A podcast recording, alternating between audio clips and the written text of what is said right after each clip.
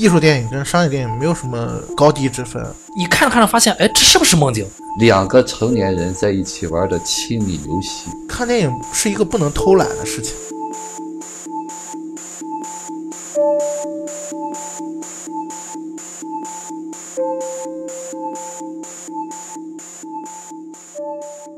回到这个影片啊，就是说毕赣，包括他的《路边野餐》《地球最后的夜晚》，呃，其实没必要纠结看不看得懂，就是你想看懂的话，你自然能看懂，没有什么不可以理解的东西。当然，你如果不看懂也没有关系，证明你还没到想看懂的时候。OK，对吧？甚至我觉得没看懂的情况下，你沉浸在里面也是 OK 的。这也是艺术电影想要传达给观众的一种情绪，嗯情绪的体验也是很重要的嘛。是没必要非得像我们刚才那么剖析这个情节是什么，那个情节，对吧？从某种程度上来讲，其实有时候大家说我不喜欢这个片子，这个片子是烂片儿，是因为你你没看懂。嗯，有些时候你按照电影的标准，它可能是有好有烂，你不能说你看不懂它就是烂片儿。比如说他大家去打分儿，他只有一分儿，那他肯定不是太好。就是就是说，你可以说你没看懂，但是你不能因为你没看懂，就是说这个作品不好。从这个作品来讲，也是不公平的嘛，对吧？嗯，这就叫评价。其实不需要，谁需要你评价？对，你在评价的过程当中，我只能看到你在发泄不满和愤怒。就是你的评价只我只能看到你，对啊就像我们其实我们也一样，是是是，就是我们以前我也经常说这个片子是烂片儿，对对对后来我发现没事没事，我们说烂片就是我这一刹那间，我想表达一下愤怒。对对对对对我想表达我自己，对，和你没关系。对呃你知道给我个话题。后来我发现，哎，有些片子我说烂片的时候，别人是喜欢的，而且很多人喜欢。嗯后来我我就去查那个电影的分儿，我发现那分儿很高。嗯我就想到什么呢？我就想到有一些那个科幻恐怖片儿，大家都不喜欢，分儿也很低，我喜欢。嗯，我因为那就是我喜欢的类型，我就喜欢点儿那那种元素的。是，哎，我想，哦，是这么个道理，嗯，原来是这么回事儿。对，我可以借这个机会，我吐吐槽，怎么了？对 这个其实没有什么对错，对 对，对那就是你你也没必要因为你喜欢的东西被别人负面评价而感到愤怒。当然你要感到愤怒，那是你需要它你需要愤怒。啊。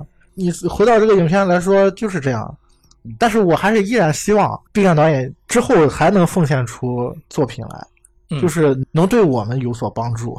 对，真是值得鼓励。是是，嗯他给别的导演就是引领了一个方向，就他不算是什么标杆啊，就是说他至少让别人知道我用了汤唯和黄觉，然后我写了一个不错的本子，里面有各种元素，我有五千万的制作费用，我最后是用了这种的宣发，让其他的想拍艺术片的导演给他们看一看，至少这个高度在哪儿，五千万之内你可以以后是一个什么样的做法。我觉得至少有人这么做过了，嗯，有人在前面就是引领了这个火车头在前面，他其实很很有勇气这么干的。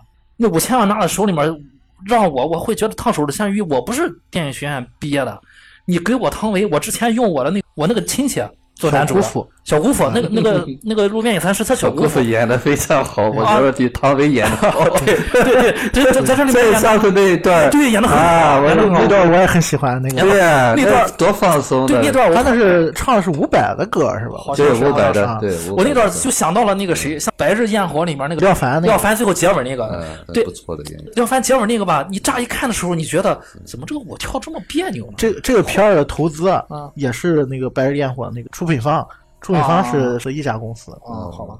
然后你当时就觉得那他那个舞姿就是他本人，就是那个警察，就是那个很别扭的舞姿，很很老气的舞姿。我会你会想，哎呦，廖凡为了学 练这个舞也是下了功夫了啊。但是你看他那个小姑父就跳起来就很自然，他是小也是挺神的一个人。我看那个采访，毕赣说他当时要拍《金刚经》的时候，就那个短片嘛，他当时回家没有钱嘛，他就想找几个亲戚一块演一演，然后他就想到他自己小姑父。为什么想到小姑父？他就觉得他小姑父是一个特别神奇的人，就他小姑父是游离在他们家族之外的一个存在。他讲过这么一个事儿，他说，然后他小的时候，爸爸开出租车嘛，然后被抢劫了，好像是。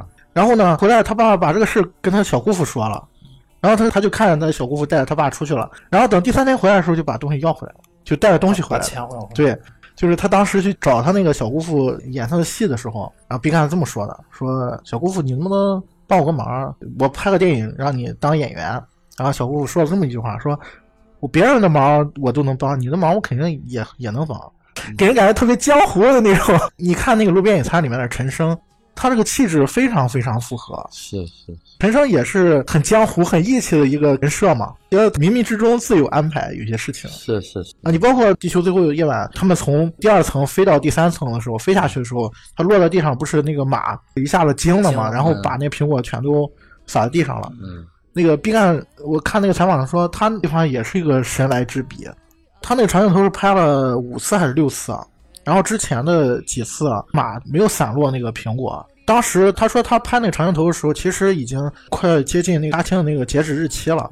他如果再不拍一个完就是完美的，那可能就没钱了。然后他当时在拍那遍的时候，所有人其实都很忐忑。他那个长镜头其实还是非常困难的。然后没想到，不知道为什么那个马就神经病了，其实也是很有意思的一件事情。他这个拍长镜头，他整个剧组要所有人员都要工作起来嘛，他这个花费很大。他一开始他是已经拍到没钱了，将近四千万都花光了没了，没了之后他手头有有拍过了这么几条废了的，就拍拍失败了，但也拍下来了。拍了之后他。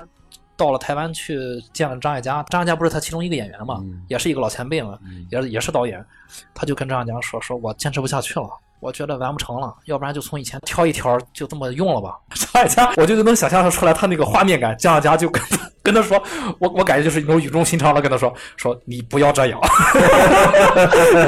谈起这些花絮，我我就想起之前节目聊《摄影机不要停》那个电影，嗯，每一个长镜头背后，你要是真的去看它的花絮，其实都是非常可贵的。就是你能看出呃一种热血吧，就对这个东西的一种坚持。他最后怎么坚持呢？他说：“你不要这样。”之后，他回来就继续跟他这边制片人协商，制片人又出去给他找投资，现拉了钱，拉回来资金，又给他续上命了，说钱就这么多，你你再拍。嗯然后呢，他又把这个汤唯和黄觉叫回来了。汤唯和黄觉跟他说：“说我们俩给你把档期调开了，我们俩都只有两天的时间，你就把这两天用这两天把电影拍完。”包包括张艾嘉也是，对，都包括张艾嘉都是，都刚好都只有两天。然后呢，他第一天又拍废了，第二天就是有点压力有点大，但第二天第一条又拍废了，第二条就过了。过完之后，演员跟他说：“说其实我们都有档期。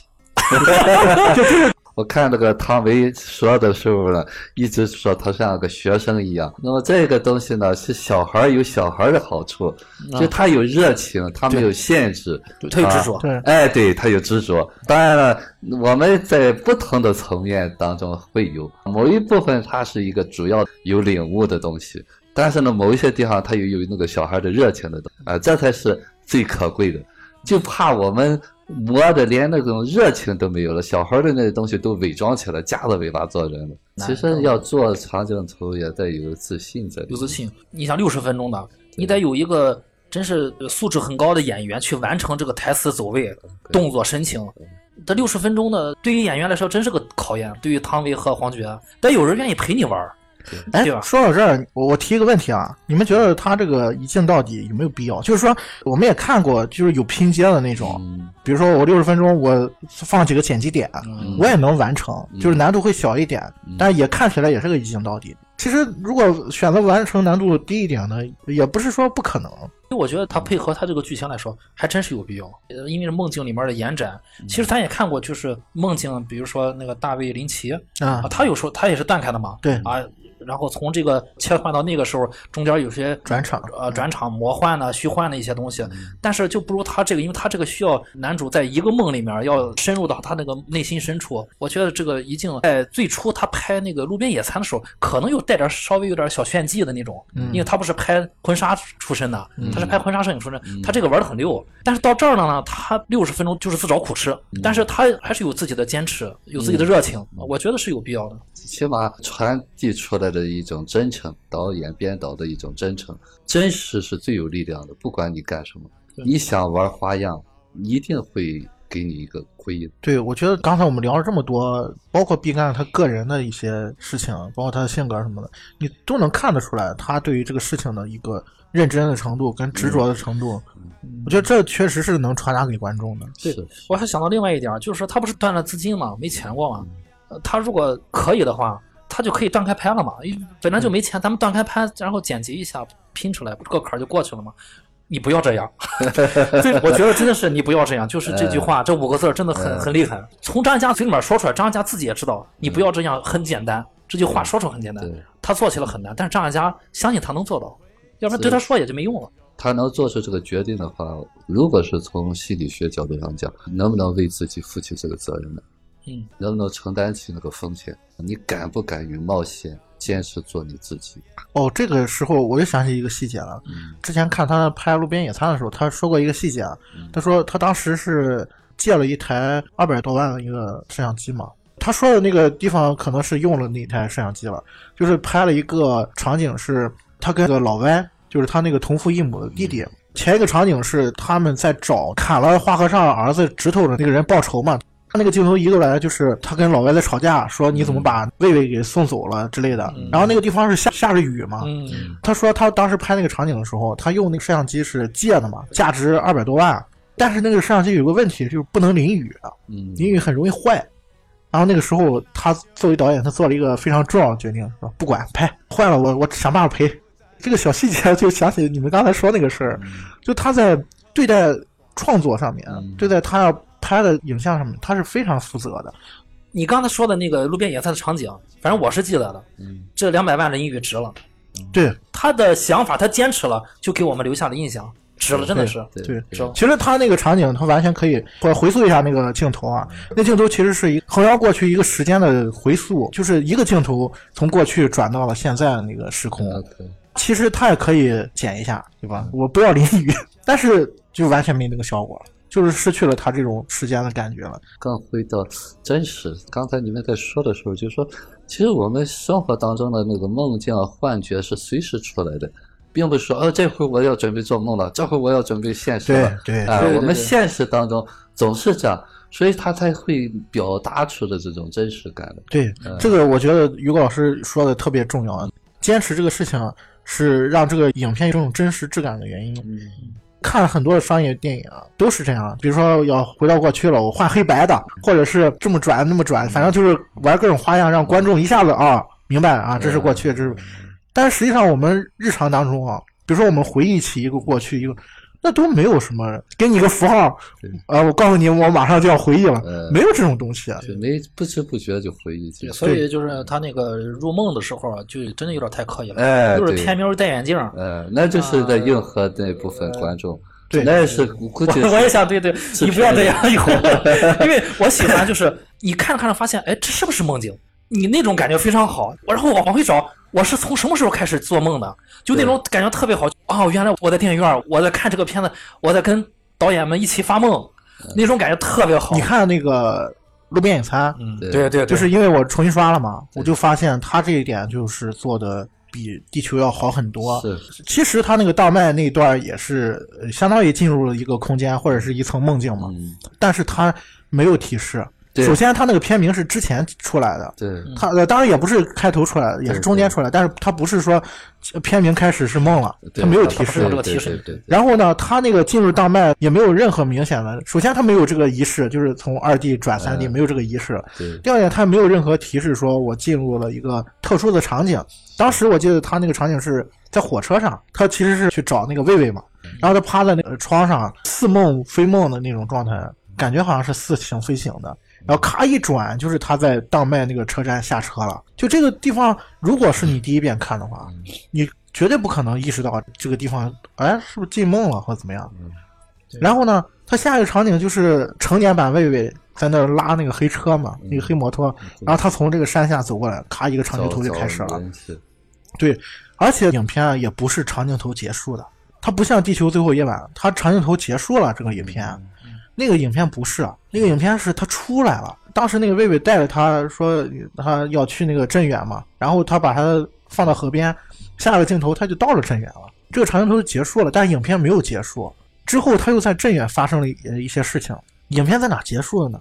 影片在他乘上返回凯里的火车，然后那个火车在往前走，你就看到对面来的那个火车上隐隐约约那个时钟在转，嗯，就是映射了之前那个魏魏说他在火车上画表的那个情节。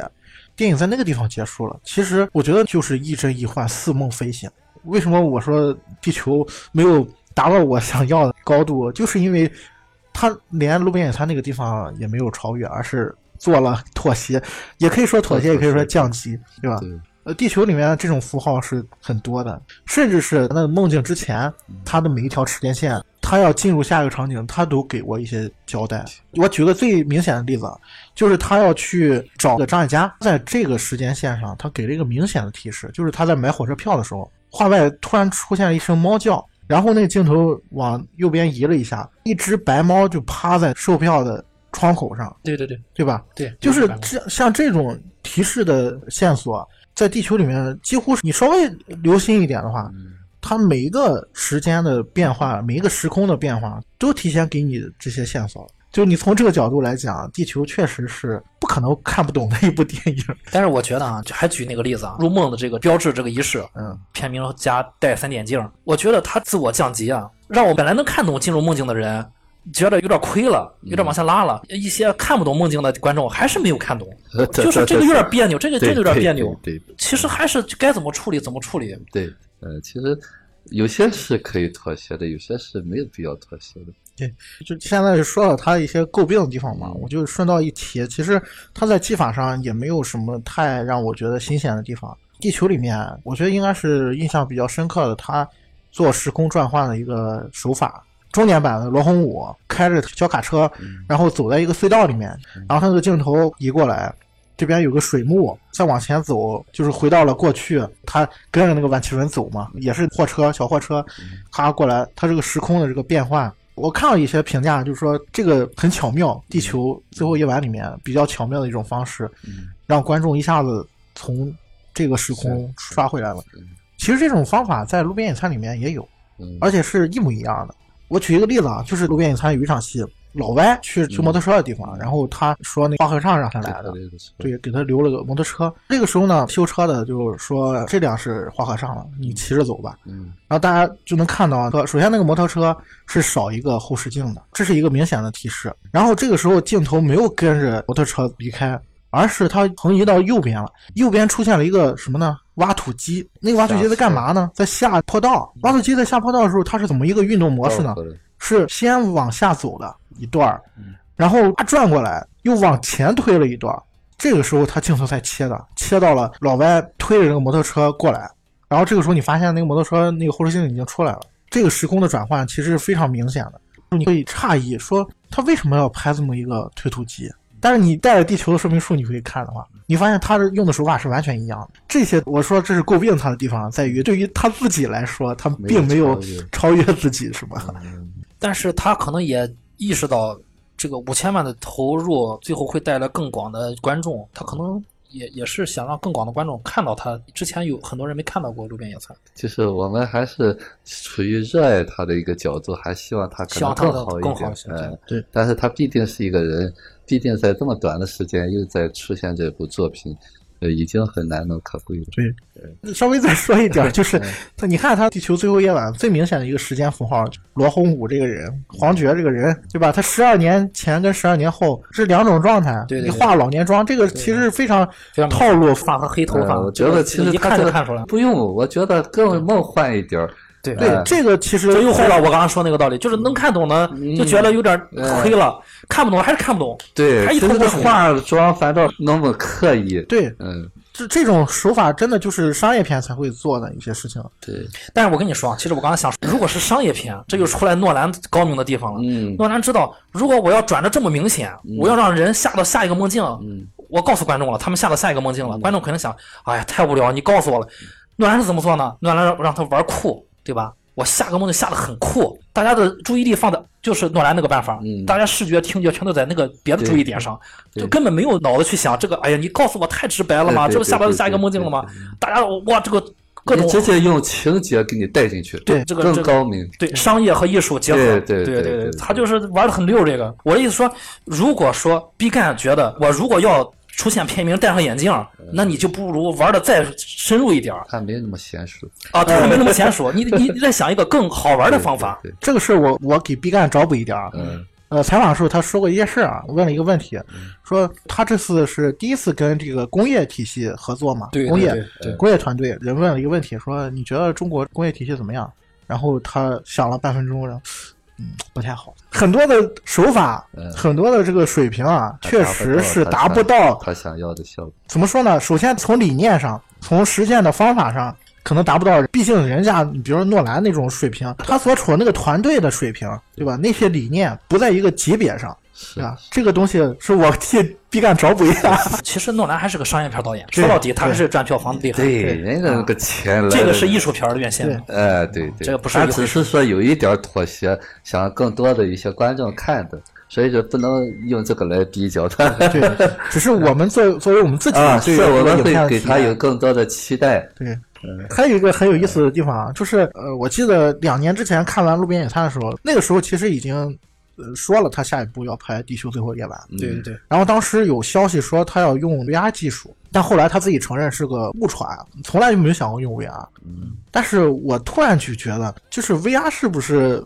实现梦境的一种更好的方式呢？嗯呃，这是我自己一个想法啊，因为你想啊，梦是什么样子的？嗯梦是一种主观的情境，而且它是确实是一镜到底的。我们做梦也是这样，但是它更重要是一种主观视角。我在梦里面，我们是全知全能的，那是否 VR 是一种更好的实现方式呢？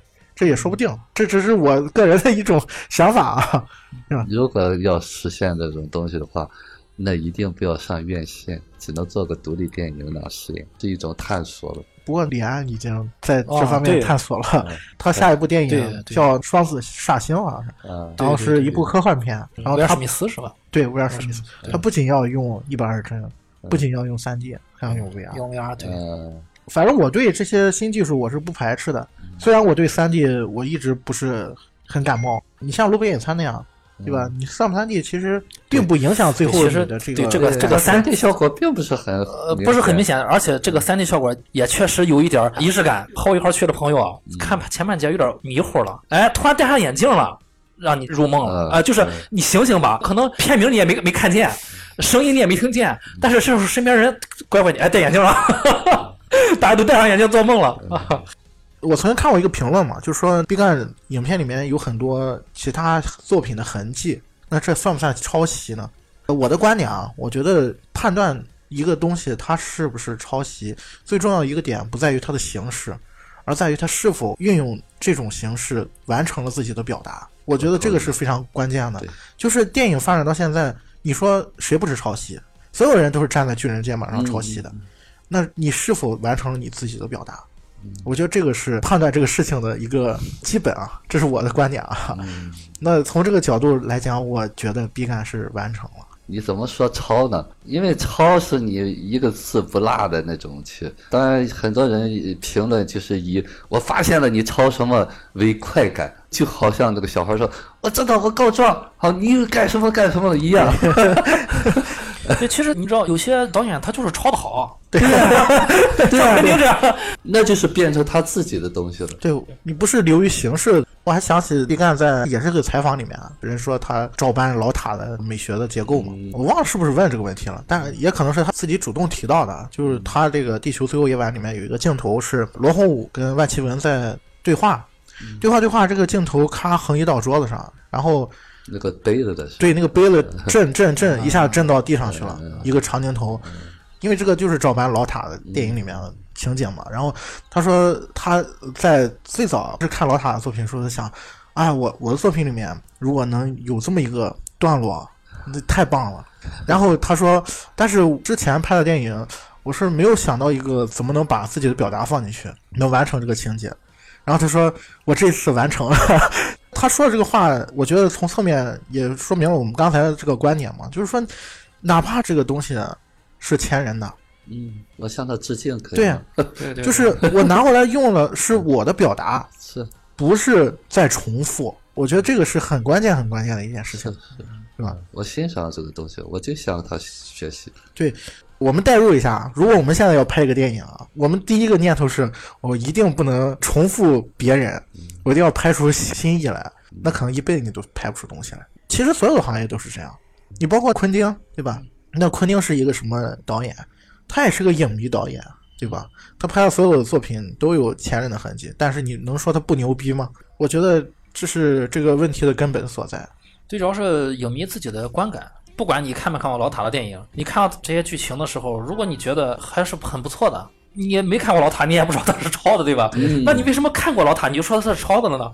就是为了证明我看到你抄了。为 为了证明我看过老塔，老塔拍了二十部电影，你恰好看了十九部，你就那部没看，那那部没看里面毕赣他用了，你也不知道他是抄的，但是是你还觉得他拍的不错，对吧？那他拍了二十部，你只看那一部，正好他出现了这个，啊你就说他抄的，对吧？人家还超了另外十九部，你不你不知道呢？啊，对对对对，其实评论都是这样啊。有些人借这个评论，其实要发泄一些情绪，所以有时候一些评论有些明显的就是带有个人色彩的。对，杨超导演的那个电影课嘛，它里面有句话我觉得特别有道理。他说，电影这门艺术啊，最大的一个不同跟其他艺术就是在于，导演每一次他的工作都是全新的，他每拍一部电影，其实都是全新的。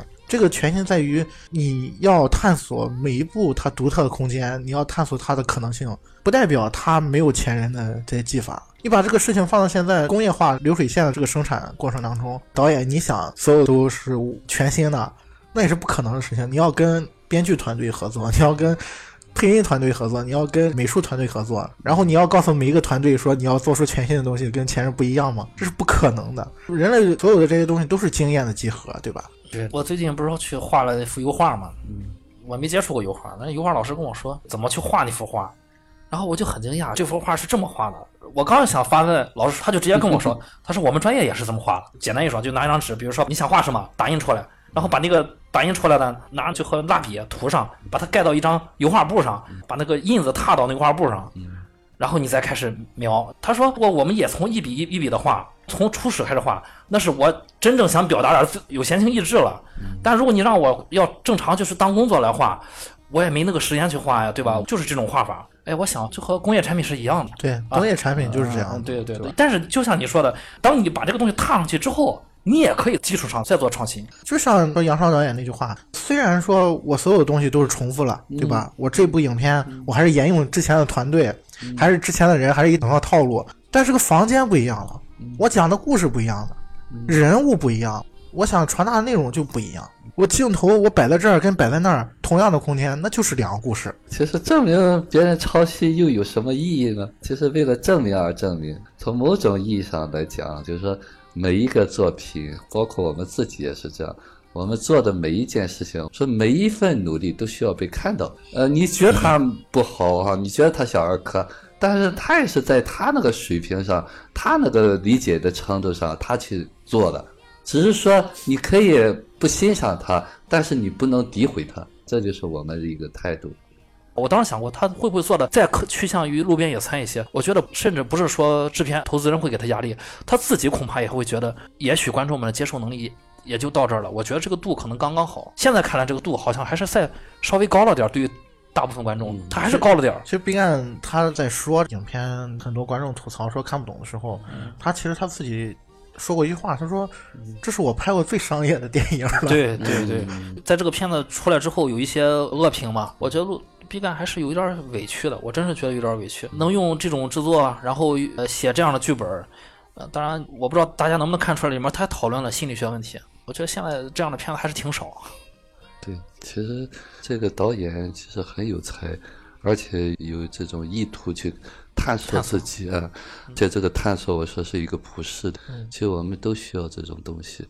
但是呢，说实在话哈、就是说这是影评参差不齐，甚至有狗病的，这是再正常不过了。对，毕竟你这是一场交易嘛，别人是花钱来看你的电影的，那大家对这个花这个钱是有要求的，这是再正常不过了。对，所以说毕赣的话，他如果是真的成长到一定程度的话，他不会去在意这个东西，好坏这才是正常的。如果说大家都异口同声的说好的话，那反倒不正常了。其实他呢没有必要去应和那些看不懂的人。我听梁文道做那个节目也是说到，他现在是什么原因呢？就是说他从呃五十万或者一百万的这个成本一下增加到五千万成本的时候，他是要对得起这个钱的。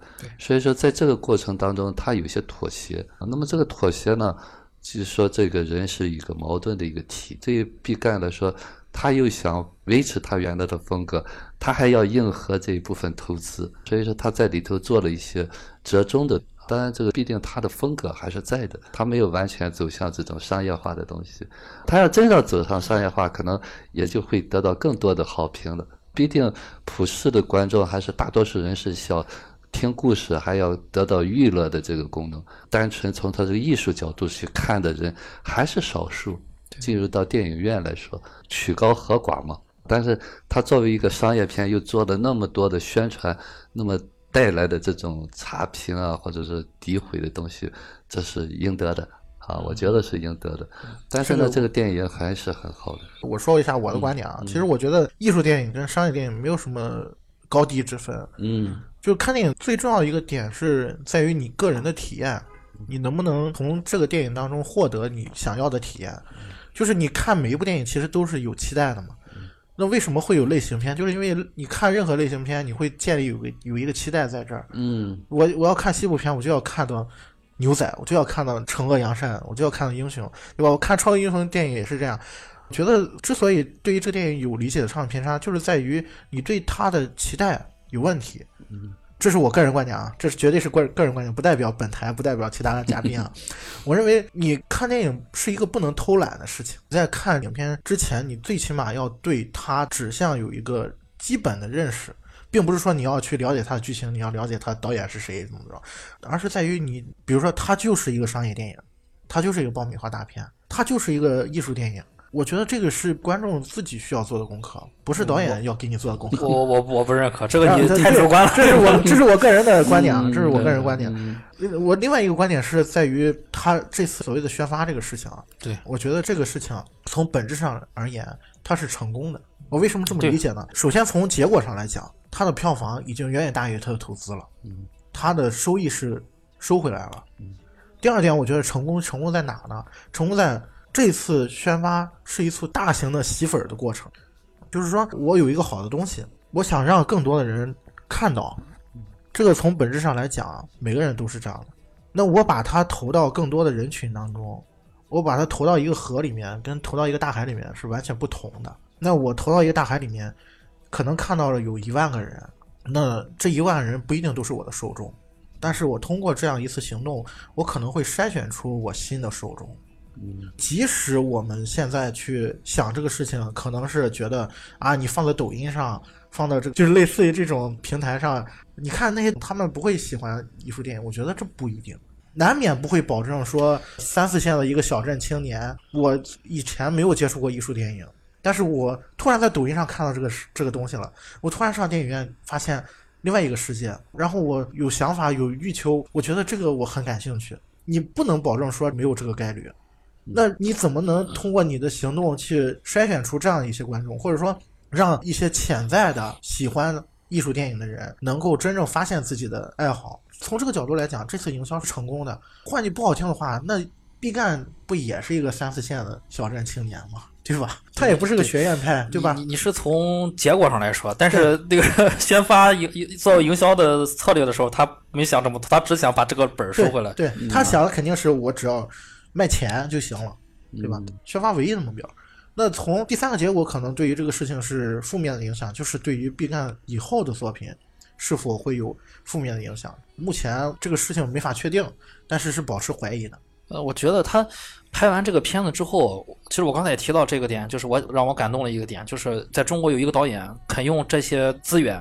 其实算是艺术电影的顶级配置了，对，肯用这些资源，依然去坚持艺术电影的道路。呃，虽然也做了一些妥协啊，这些妥协任换任何一个导演，即便是张艺谋这种话语权高的，他也要做妥协。所以说，所有人都要做一些妥协。撇开这些妥协不说，有一个导演他这样拍拍完之后，就像夕阳说的啊，不管宣发营销是怎怎么想的，把观众们大浪淘沙做了一个分水岭。很多观众在看完之后，不管他来自哪里，不管他的以前他喜欢什么，他可能在看完这个片子之后，他会发现。哎，好像我也是喜欢看艺术电影的。那不喜欢的就可以在网上骂一骂，也没关系，对对吧？这个就你不喜欢就是不喜欢。但是你有些人他可能以以前是觉得自己没有接触过，对，没有接触过。就好像我记得毕赣曾经说，他以前学电影的时候。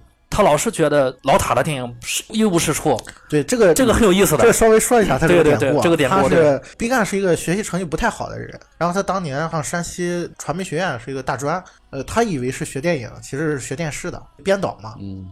他说他自己这段经历是说他上大学的时候开始看电影嘛，某一天看到塔可夫斯基，看应该是《潜行者》，他说原本以为哇大师啊，肯定这个很牛逼，他应该是老师跟他提过这个，嗯，老塔对对，应该是，然后又是一个很经典的作品，可能就像《教父》一样，然后结果发现自己看了十分钟就看不下去了，然后觉得这个片儿真烂，但是他又想，呃，我要是想骂这个电影呢，我最起码得把这个电影看完才能骂，对吧？然后他就花了一个礼拜的时间，每天好像就就看十分钟左右，嗯。然后一个礼拜之后看完了，看完之后他就在想，我终于可以去骂一骂了。他描述那个场景特别生动啊，他说那天看完了《潜行者》之后，正好是午饭时间，在食堂对，在食堂打饭，然后吃着吃吃到一半，突然感觉不对，就是整个人懵掉了。你放在我们现在去理解的话，可能是人的从量变导致了质变的那种感觉啊，嗯就在那一瞬间，醍醐灌顶。对，好像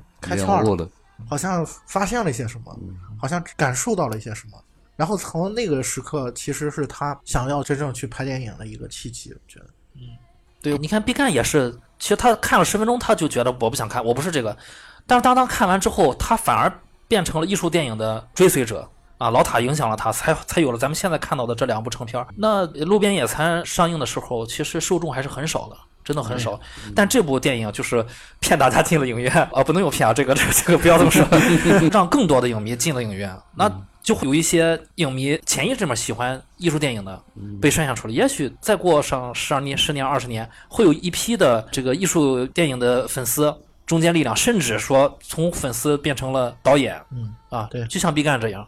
所以这个片子我觉得是很有意义的。还是我那个观点嘛，我觉得这次营销是非常成功的一次营销，就这是这是我的一个观点，我不知道于果老师怎么理解这个事情啊？呃呃，就说到这个地方哈，其实你们在谈的过程当中，我也在想这个问题啊。既然我们是观影聊心这个话题哈，我就想从心理学角度上来讲，为什么就是我们会有些电影看不进去啊？就像毕赣一开始看十分钟，其实我当时看老塔的电影的时候，我也是对他很多期待，就和毕赣一样。刚刚第一部是看那个镜子啊，我觉得这什么电影哈，就是说。为什么我们会看不进去呢？就是因为我们随时在处在一种需求状态。那么这种需求呢，就如果我想在这里头得到，你比方说他这个，哎呦，我想象的他是一个大导演，会一个什么东西，就像那个小孩儿，我想要吃糖一样，我就在这个电影院里，我想吃这块糖。对。但是你发现这不是块糖，就是刚才我说的这种期待，哎，对对对，有一个预期在。对，就是说我们为什么会有这个期待呢？就是说像毕赣在吃饭的时候，他突然悟到了，这个从心理学角度上是怎么讲呢？就是我们每天啊，在处在不同的状态当中。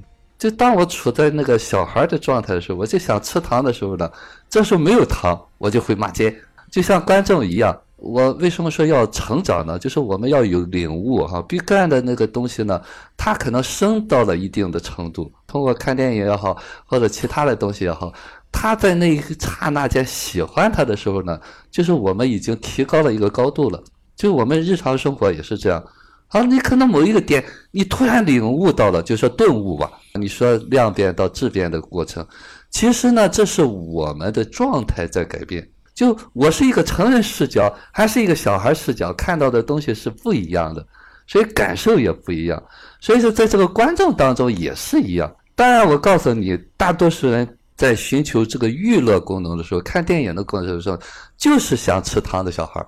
啊，我们就是想去吃糖，那你非要给我一个酸不拉几的东西，我不喜欢，这很正常。对，这很正常，毕竟大家花钱了嘛。对，像花钱买对糖很正常。对，就刚才呃夕阳讲的那个，我也很喜赞同哈，就说你要做功课，你要准备，你是三岁去看这个电影呢，还是十岁去看这个电影呢，还是用当下的状态去看这个电影，你是不一样的。所以说，这才是最重要的这个电影。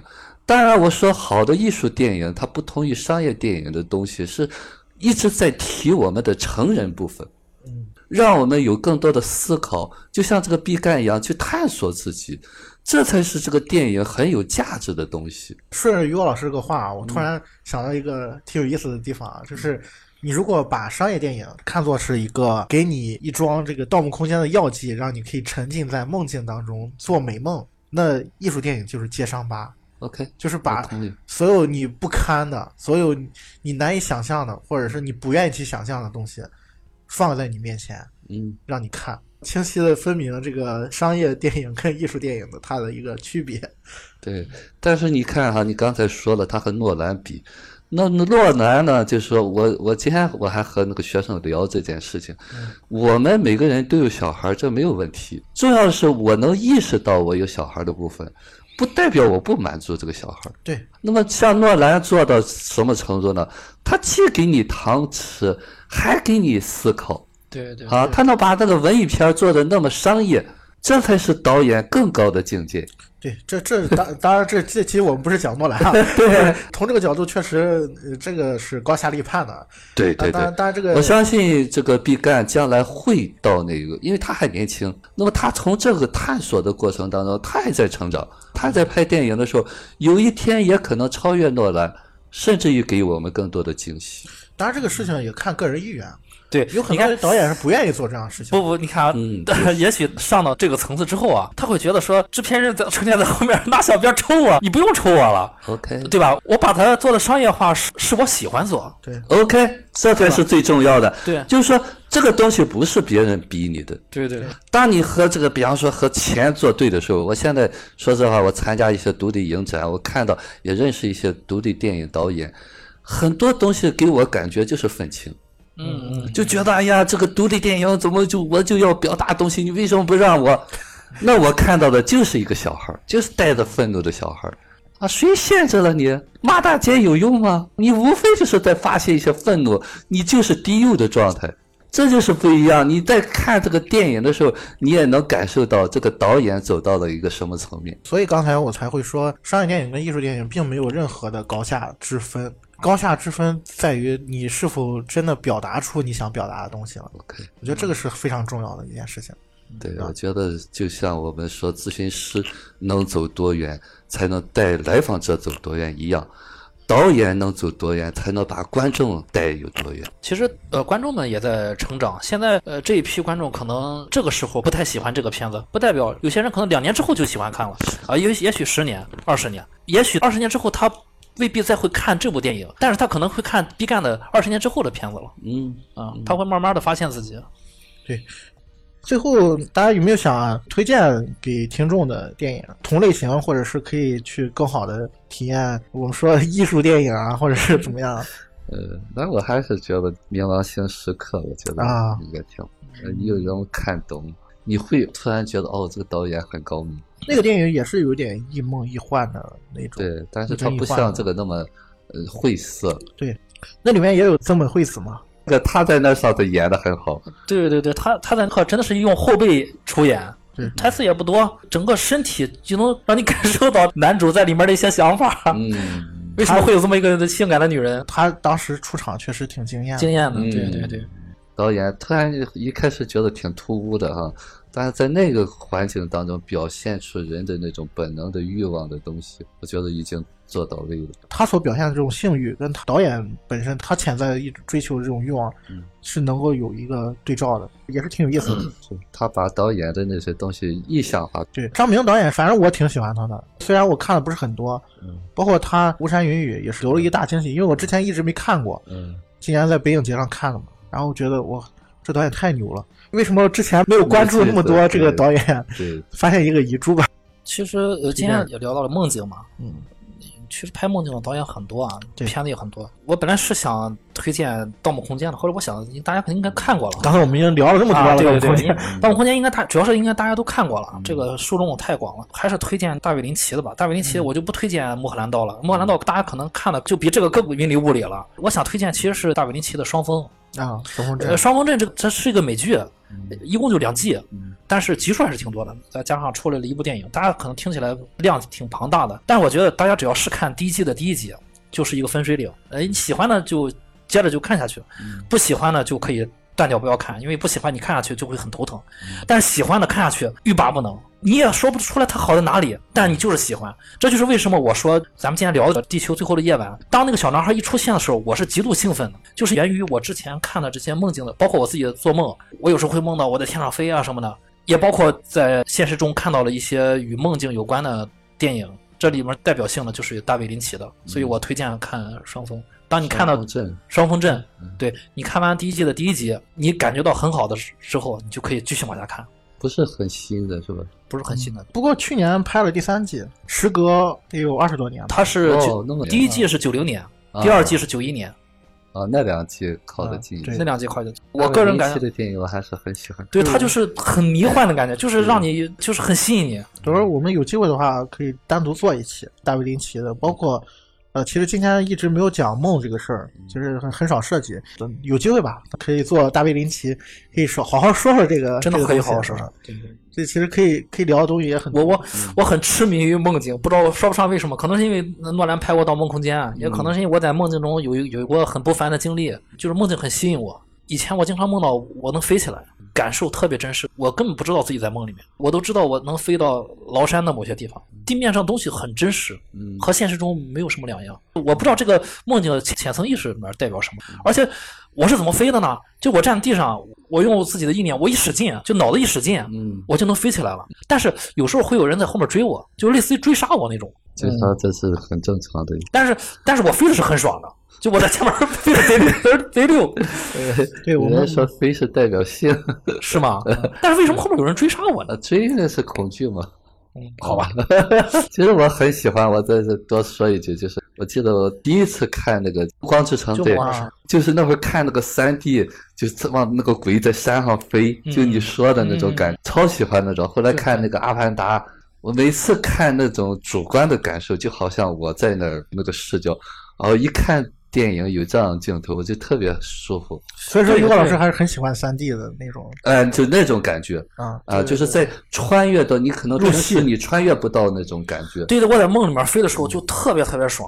就梦，说实的话，就是潜意识的达成嘛。嗯就你内心想的东西，在梦里边都可以实现，我小时候就老做一个梦，就是我从山顶上掉下来。掉下来，就边掉还啊，山谷里面。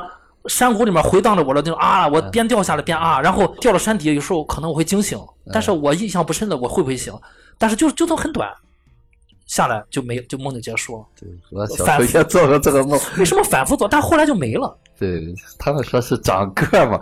我记得我做梦就是在这个国货公司，老的国货公司，它有一个那是楼梯嘛，这个楼梯上中间有一个缝，我老做梦从那个缝上面掉。对你如果从精神分析的角度来讲，梦是潜意识的一个投射嘛。当然，不不同的学派它有不同的理解。比如说弗洛伊德就觉得大部分梦都是跟性有关系的，它是一种欲望嘛。那从荣格的角度，他可能是觉得是集体无意识。当然，其实梦另一方面来讲也是能表现你生理方面的一些东西。那不还是性吗？什么叫生理方面？就是病理方面的东西，是可能跟你身体的某一些机能上的变化有关系。哦，我理解错了。但是我我还是这么说哈、就是说这个梦是很直接的，它不像现实当中，现实当中我们都会修饰、隐藏。对啊、梦是天马行空的，你想干嘛就干嘛，更接呃近你真实的自己。这个我们就不展开说了。不展开说对我觉得可以连大卫林奇做一期单独讲梦的啊，展开去聊这个事情啊。呃，我想最后再推荐一个，呃，也不是一部电影吧，嗯我想推荐一个导演，这个导演鼎鼎有名啊，就是台湾的侯孝贤。嗯反正我看《路边野餐》的时候是有很多这种感受的，就觉得有一些东西你从侯孝贤的电影里面也能看得到。如果大家感兴趣的话，可以尝试一下。你如果单独拿出来《路边野餐》跟侯孝贤的某一部啊，不管不管是哪一部，你去看的话，我觉得侯孝贤电影更容易入戏吧。虽然侯孝贤是大师啊，但是我觉得从观影门槛上来讲，他其实没有什么太高的门槛。虽然也有人说他的电影闷，可以去看。好像毕赣也挺喜欢他的，啊，好像是，我记得是毕赣挺喜欢侯孝贤。对对和侯孝贤林强嘛，你看他他两部全用的侯孝贤御用。侯孝贤啊，对对对说到这儿，你你看他的电影里面啊，出现了很多很多都是台湾的元素，嗯啊，对，都是台湾。流流行歌曲、人物，嗯，对吧？嗯，它受他影响。对，我觉得是有影响的。对，可以，所以我觉得可以看一看。当然，我觉得他两个人，他从这个表达上其实是南辕北辙的。借鉴了东西对。他们还说他模仿王家卫呢。王王家卫，我觉得就有点更远了。其实他从那个他自己表达，我觉得还是更接近老塔，老塔，嗯，确实更接近老塔。对，但是有人就说他模仿的有点儿，所以说他利用在这个凯里，他是借助可以理解，他模仿这些东西，他很想用那些手法，但是他还是想表现他自己的故事。对嗯这个就是我们刚才说过的一个话题了对啊，对吧？其其实甚至我觉得凯里的环境和老塔电影里面的环境就有有点像，啊那倒是那个植物野蛮生长啊那些，嗯，但是我觉得老塔那些东西更干净一些。对他镜头是有一种让让你感觉要正襟危坐的那种，就是挺肃穆的那种。哎，对对对对，那才是更有力量的。毕赣还是更野蛮一些，尤其是《路边野餐》，更更有那种蛮荒的感觉，小镇青年。对，还是有一些青年的东西，野性的、热情的东西。对对对，野野性的东西。希望毕赣就是后面能再接再厉，真的能再就我是相信他会。对对，不要去管那些没没必太面阳的出来了，我会来探望你。小茉莉，请不要把我忘记。太阳出来了，我会来探望你。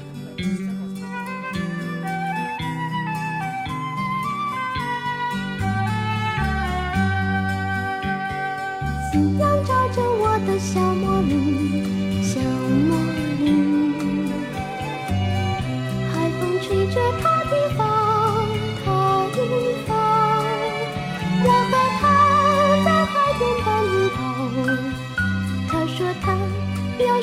小贝壳月亮下的细雨都睡着都睡着我的茉莉